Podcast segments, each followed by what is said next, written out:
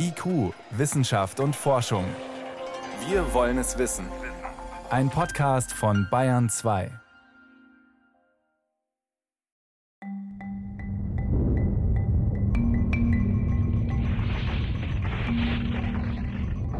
»22. Februar 2011. Ein Erdbeben erschüttert die Großstadt Christchurch in Neuseeland. Nach Angaben des US-Instituts Geological Survey hatte das Beben eine Stärke von 6,3 auf der Richterskala. Zahlreiche Häuser sind eingestürzt, Augenzeugen berichteten von horrorartigen Szenen und davon, dass Menschen in den Trümmern eingeschlossen seien. Aus den Trümmerbergen seien Schreie gehört worden, hieß es. Viele andere Bewohner flüchteten in Panik auf die Straßen. Das größte Krankenhaus der Stadt sowie das Zentrum wurden evakuiert.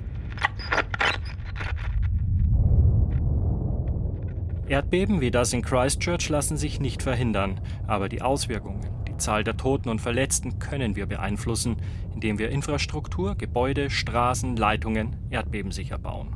Man muss nur mal vergleichen, wir hatten ein starkes Beben in Haiti, was zu über 200.000 Toten geführt hat. Und wir hatten aber in Christchurch in Neuseeland ein ähnliches Beben und da kamen aber weniger als 200 Personen ums Leben. Erdbebensichere Architektur, gerüstet für The Big One. Eine Sendung von Thomas Kempe. Erdbeben sind, vereinfacht gesagt, Erschütterungen der Erdoberfläche, ausgelöst durch Bruchprozesse im Gestein. Die meisten Erdbeben, die Schaden verursachen, sind tektonischen Ursprungs. Heißt, sie entstehen durch eine plötzliche Verschiebung der Bruchflächen in der Erdkruste, oft entlang der Kontinentalplattengrenzen. Dabei wird Spannungsenergie frei und dies setzt sich dann als Erschütterungen in die Umgebung fort. Ein heftiges Beben selbst zu erleben, ist auch für diejenigen, die täglich an Erdbeben forschen, etwas Außergewöhnliches. Alessandro Palermo ist Professor für Bautechnik an der Universität im neuseeländischen Christchurch. Vom Beben 2011 war er selbst betroffen. Das war ziemlich beängstigend, weil ich schlief und es das erste Mal war, dass ich ein stärkeres Erdbeben erlebte. Und ich reagierte auch als Mensch und nicht als Professor. In diesem Moment wurde mir klar, stell dir vor, wie es anderen geht, die vor der gleichen Herausforderung stehen und Angst haben. Wir gehen immer davon aus, dass unser Untergrund fest ist. Und wenn man dann merkt, dass der Untergrund nicht so fest ist, dann ist es schon erstmal ein Schockmoment. So diese leichteren Beben, die fühlen sich vielleicht so an, als ob jemand an einem Teppich zieht und dann kommt es zu so kleineren Stößen. Stärkere Beben führen zu ganz deutlichen Bewegungen im Untergrund und man sieht auch, wie die Häuser wackeln. Und bei richtig schweren Beben fällt dann sogar das Stehen schwer. Sagt Dr. Marco Pilz. Er ist Geowissenschaftler am Deutschen Geoforschungszentrum in Potsdam. Die Heftigkeit, die Stärke von Erdbeben wird in verschiedenen Parametern gemessen und bestimmt, erklärt er. Das ist zum einen die Erdbebenmagnitude. Und diese Magnitude bezeichnet mehr oder weniger die Energie, die bei Erschütterungen freigesetzt wird. Um sie zu bestimmen, verwendet man Seismographen. Und demgegenüber gibt es die Intensität. Das ist eine, eine Skala von 1 bis 12 und die ist ortsspezifisch. Das heißt, für jedes Beben wo es eine einzelne Magnitude gibt, gibt es an jedem Ort eine bestimmte Intensität. Und diese Intensität, die beschreibt die Auswirkungen von diesen Beben. Das heißt, bei kleineren Beben, es wird nur von ruhenden Personen verspürt oder etwas stärker, dass das Geschirr im Schrank klappert und die Lampen wackeln, bis hin zur kompletten Zerstörung, was der Intensität 12 entspricht. Diese Intensität mit ihrer Auswirkung zum Beispiel auf die Bebauung ist abhängig von weiteren Faktoren, wie etwa der Bodenbeschaffenheit. Ein harter Untergrund, ein steiniger Untergrund wird nicht so stark schwanken wie zum Beispiel ein lockerer Untergrund, ein sedimenthaltiger Untergrund in der Nähe von Flüssen oder, oder an Seen. Dort sind die Erschütterungen in der Regel deutlich größer. Die Entscheidung darüber, wo man sein Haus baut, kann also eine Entscheidung über Leben und Tod sein. Ebenso spielen Faktoren wie Küstennähe, Stichwort Tsunami, eine große Rolle und die Frage, ob es in Erdbebengebieten eine Flutprävention gibt. Einsturz, wenn die Infrastruktur Erdbeben zum tödlichen Ereignis werden lässt. Das Erdbeben bringt jetzt niemanden um. Es sind dann die, die Gebäude, die einstürzen, die zu den Verletzten, zu den Todesopfern führen. Gebäude, Brücken, Straßen und Leitungen. Alles Menschengemachte kann durch die Erschütterung eines Erdbebens zum Sicherheitsrisiko werden. Häuser zu tödlichen Fallen. Noch wird unter den Trümmern des völlig zerstörten Studentenwohnheims nach weiteren Opfern gesucht. Die Rede ist von sieben oder acht vermissten Studenten. Ihre Mitbewohner, die die Katastrophe überlebt haben, sind schockiert. Wir schliefen, plötzlich dieser heftige Stoß, der Strom ist ausgegangen und dann war es dunkel und wir haben nur noch Staub geatmet. Im Jahr 2009 erschütterte ein schweres Beben die Region um den italienischen Ort L'Aquila. 308 Personen kamen ums Leben. Onna, das zur Gemeinde L'Aquila gehört, wurde völlig zerstört. Dass hier buchstäblich kein Stein mehr auf dem anderen blieb, hat auch damit zu tun, wie dort gebaut wurde. Dr. Thomas Braun arbeitet für das Nationale Institut für Geophysik und Vulkanologie in Italien. Er erinnert sich. Vor allem diese Bausünden, kurz mal eine neue Öffnung in die Mauer gebrochen und einen Stahlpfeiler oben reingelegt, ohne den zu verankern, dass diese eher eingestürzt sind oder fast immer eingestürzt sind, während die ganzen gemauerten Bögen alle stehen geblieben sind. Fehlende oder mangelhaft verankerte Stahlträger, Durchbrüche an den falschen Stellen und teils mangelhaft abgestützt. Planungs- bzw. Konstruktionsfehler der Gebäude haben laut Experteneinschätzung auch dazu beigetragen, dass viele Gebäude den Erschütterungen nicht standhalten konnten. In L'Aquila wurden zum Beispiel schwere Betondachgeschosse auf alte Ziegelmauern aufgesetzt.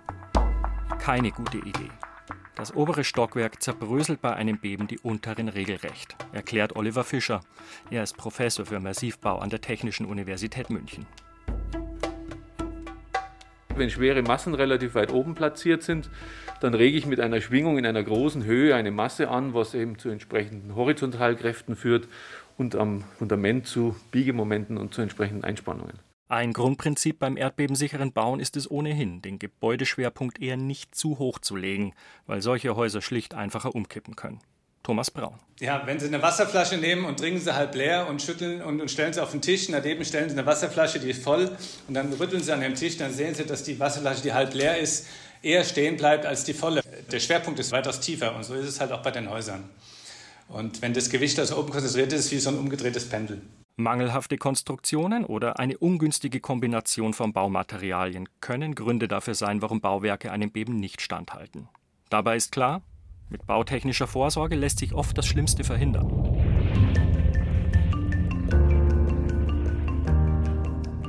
Standhalten. Geeignetes Baumaterial und Konstruktion erhöhen die Erdbebensicherheit. Die Dinge, die wir bauen, ganz einfach gesagt, sind nicht auf dieses Wackeln ausgelegt. Es ist die falsche Richtung, auf die das Gebäude belastet wird. Wir bauen Stockwerk auf Stockwerk, das heißt, die Last, die da auf diese Stockwerke lastet, die kommt immer von oben und drückt natürlich dann entsprechend von oben nach unten. Und die Last, die von Erdbeben kommt, die ist zwar auch vertikal, aber vor allem horizontal. Plötzlich haben wir da eine Seitwärtslast und die kann dann zu einer Beanspruchung führen, die dann eben auch das Gebäude schädigt oder zumindest auch das, was innen drin sein kann. So der Geophysiker und Bauingenieur Dr. Andreas Schäfer. Er arbeitet und forscht am Karlsruher Institut für Technologie.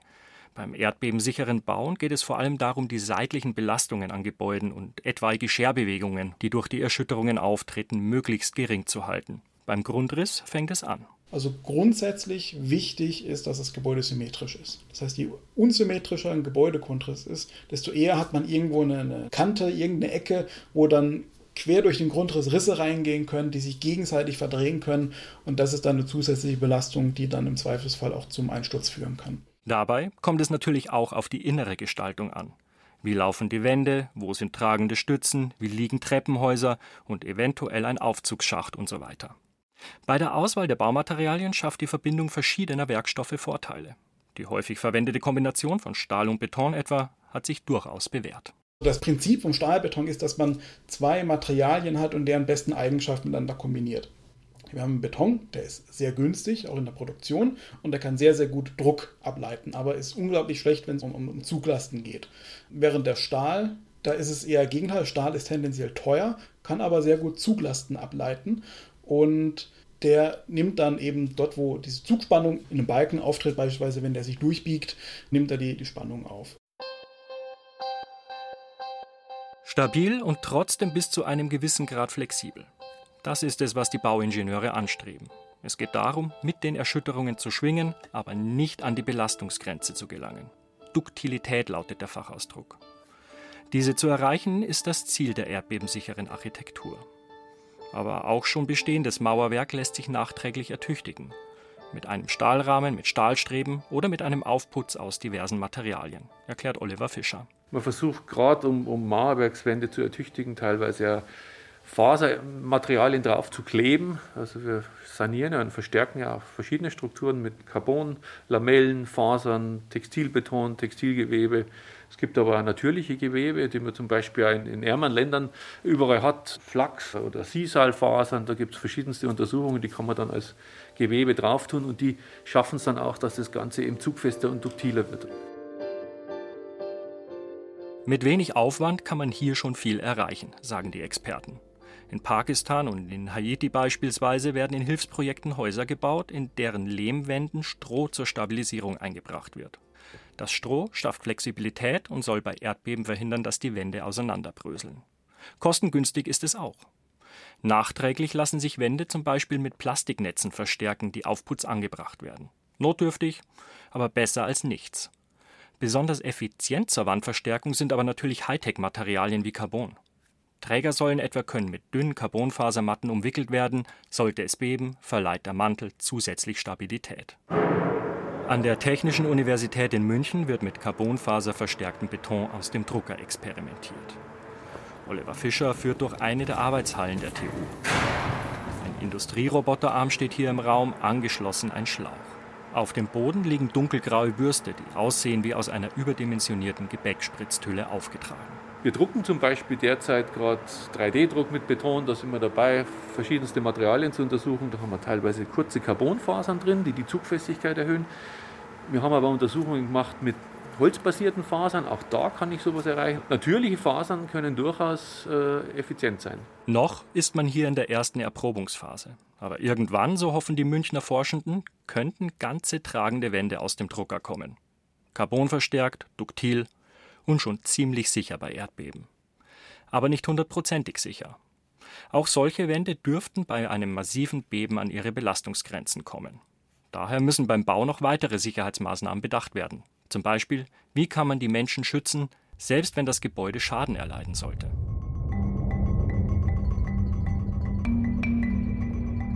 Sollbruchstellen und Dämpfung. Mit geschickter Planung die Erdbebenstöße abmildern. Das Erdbeben ereignete sich am Dienstagmittag gegen 13 Uhr Ortszeit. Nach Angaben des US-Instituts Geological Survey hatte das Beben eine Stärke von 6,3 auf der Richterskala.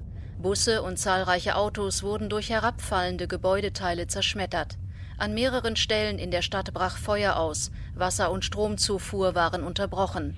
Inzwischen wurden auch Rettungskräfte und Polizeieinheiten aus anderen Städten angefordert. Das Erdbeben von 2011 war das schwerste, das das neuseeländische Christchurch bislang erlebt hat. Und das folgenreichste. 185 Menschen kamen dabei ums Leben, Tausende wurden auch schwer verletzt. Circa 80 Prozent der Innenstadt wurden massiv beschädigt. Eine katastrophale Bilanz. Aber es hätte noch viel schlimmer kommen können. Die Infrastruktur hat das Allerschlimmste verhindert.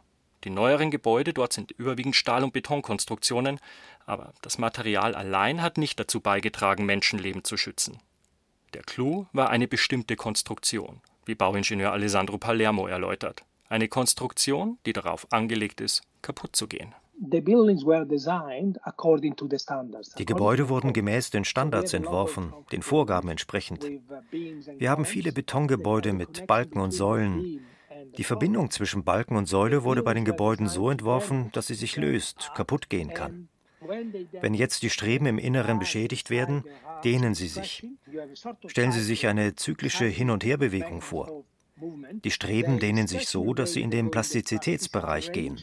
Sie verteilen interne Energie. Das Gebäude nimmt die Energie des Erdbebens auf.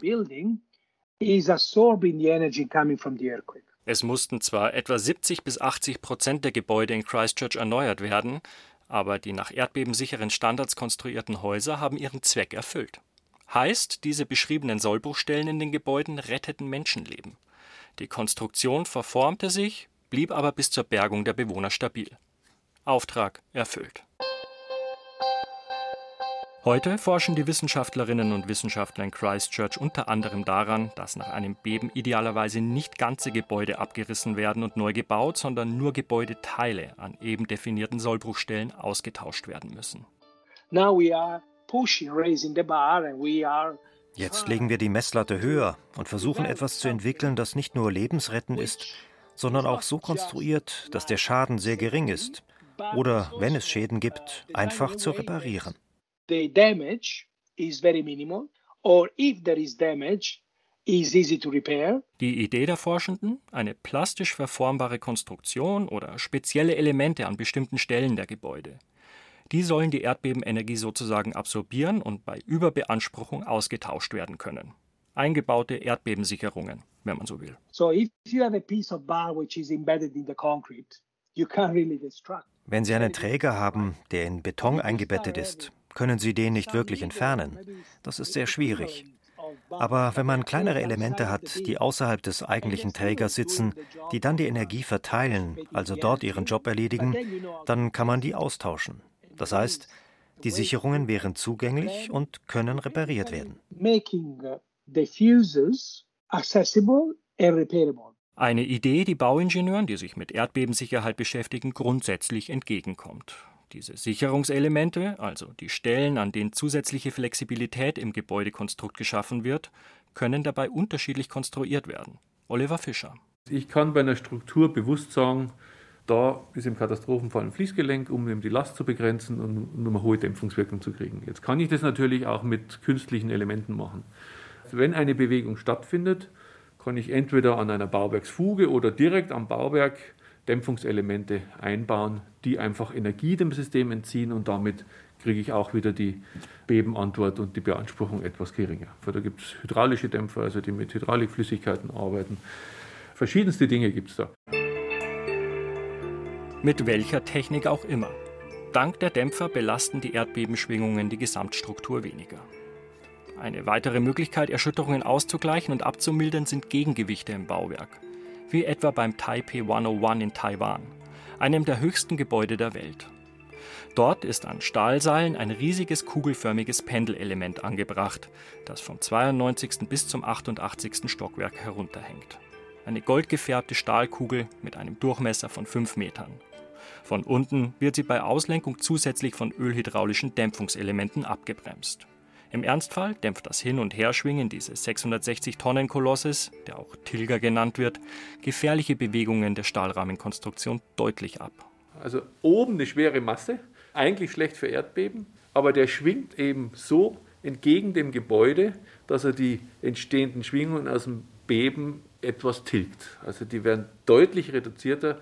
Im Prinzip wird die Resonanzspitze des Bebens wird nach unten fahren und wird etwas breiter. Ich kriege da quasi ein mehr Massenschwingungssystem und das wird dadurch insgesamt reduziert. Ähm, Im Englischen heißt es Tuned Mass Damper, das ist also eine Masse und der verstimmt das ganze System und das schwingt dann nicht mehr so kritisch beim Erdbeben. Allerdings sind diese Tuned Mass Damper immer auf einen Frequenzbereich eingestellt. Mit entsprechend riesigem Aufwand, der sich eher nur bei Prestigeobjekten und ausgewählter Infrastruktur lohnt. Schwingungen und Erschütterungen abzumildern, ist eins der Hauptziele beim erdbebensicheren Bauen. Noch besser wäre es allerdings, wenn Gebäude bei Beben gar nicht erst ins Wackeln geraten würden.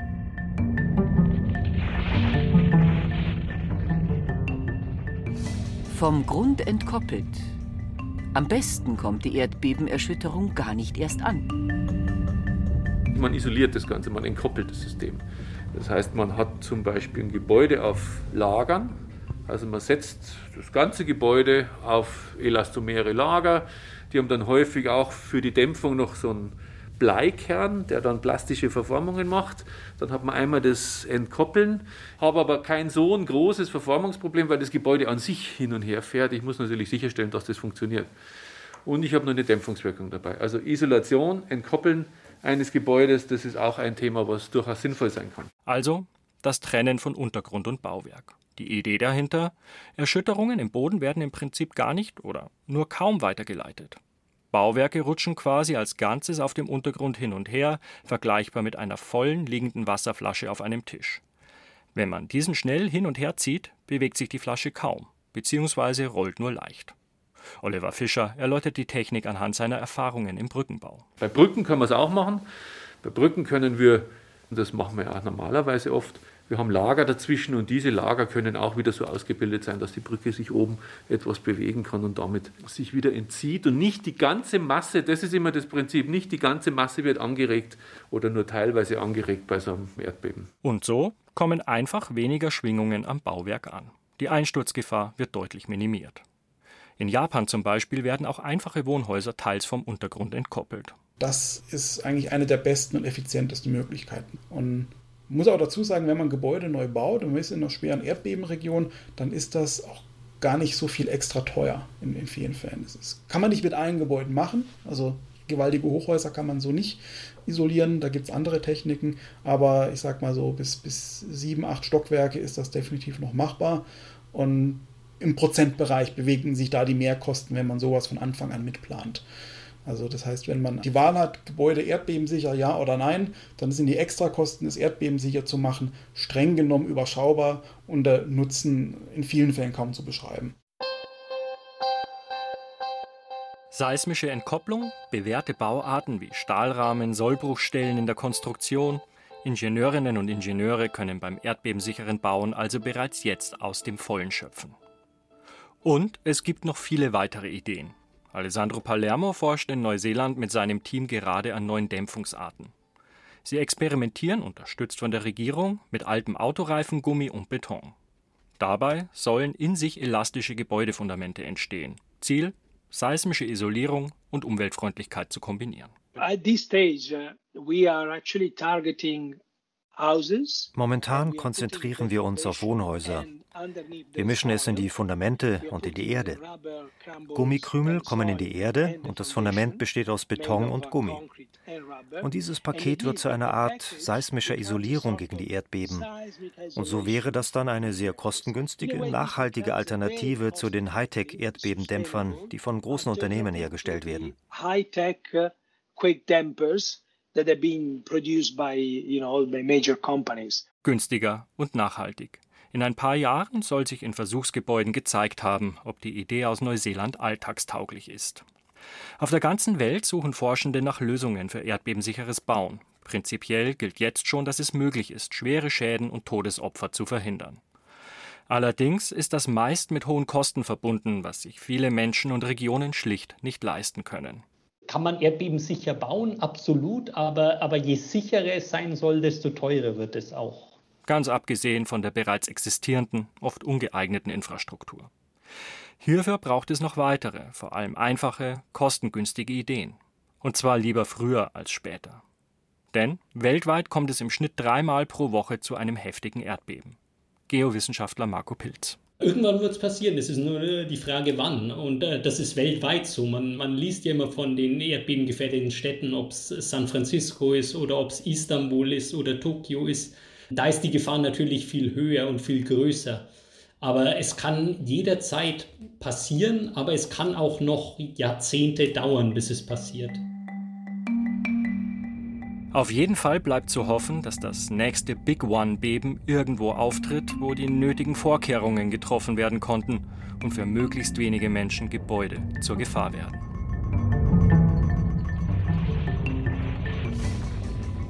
Sie hörten in IQ Erdbebensichere Architektur, gerüstet für The Big One. Eine Sendung von Thomas Kempe. Die Redaktion hatte Nicole Ruchlack. Wenn Sie keine Folge mehr verpassen wollen, abonnieren Sie IQ unter bayern2.de slash podcast.